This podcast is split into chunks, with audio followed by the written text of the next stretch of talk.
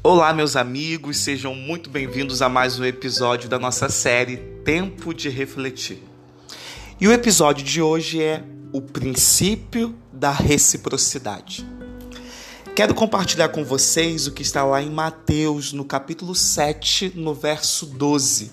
Diz assim: Tudo quanto, pois, quereis que os homens vos façam, assim fazei-o vós também a eles, porque esta é a lei e os profetas. O sentido da vida para muitos consiste em realizar os seus desejos mais profundos para satisfazer as suas próprias necessidades, ainda que para isso se tenha que passar por cima de outras pessoas. O princípio do eu acima de qualquer coisa tem causado grandes prejuízos para a vida e em sociedade.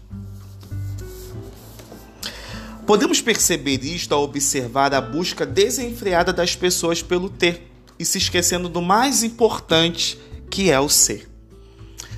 Quando observamos a filosofia das grandes religiões do mundo, percebemos que todas elas regem um ensino semelhante, que poderíamos denominar de princípio da reciprocidade.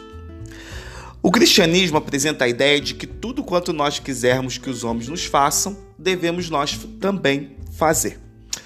Por sua vez, o islamismo apresenta que nenhum de nós é um crente até que deseje a seu irmão aquilo que deseja para si mesmo. Para o hinduísmo, a suma do dever é não fazer aos outros aquilo que, se a ti for feito, te causará dor. Este princípio moral nos estimula a desenvolver um amor altruísta em vista de uma sociedade puramente egoísta. A atenção e o cuidado com os necessitados é um dos fundamentos do maior sermão pregado por Cristo no Monte das Oliveiras. Ellen White acrescenta que nunca houve tempo em que fosse maior a necessidade do exercício da misericórdia do que hoje. Ao redor de todos nós estão os pobres, os sofredores, os aflitos, os tristes, os que estão prestes a perecer. O homem deve cultivar a bondade e compaixão de Cristo. Não deve distanciar-se dos tristes, dos aflitos, dos necessitados e angustiados. Devemos seguir o exemplo de Cristo no que se refere ao amor altruísta, que deixa de pensar em si mesmo e passa a se preocupar com o próximo.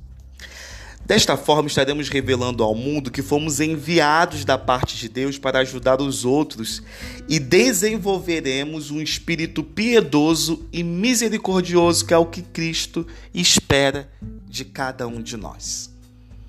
Que Deus nos abençoe, que o Senhor nos dê um espírito altruísta, para que possamos praticar o princípio da reciprocidade da nossa vida um abraço, que Deus te abençoe.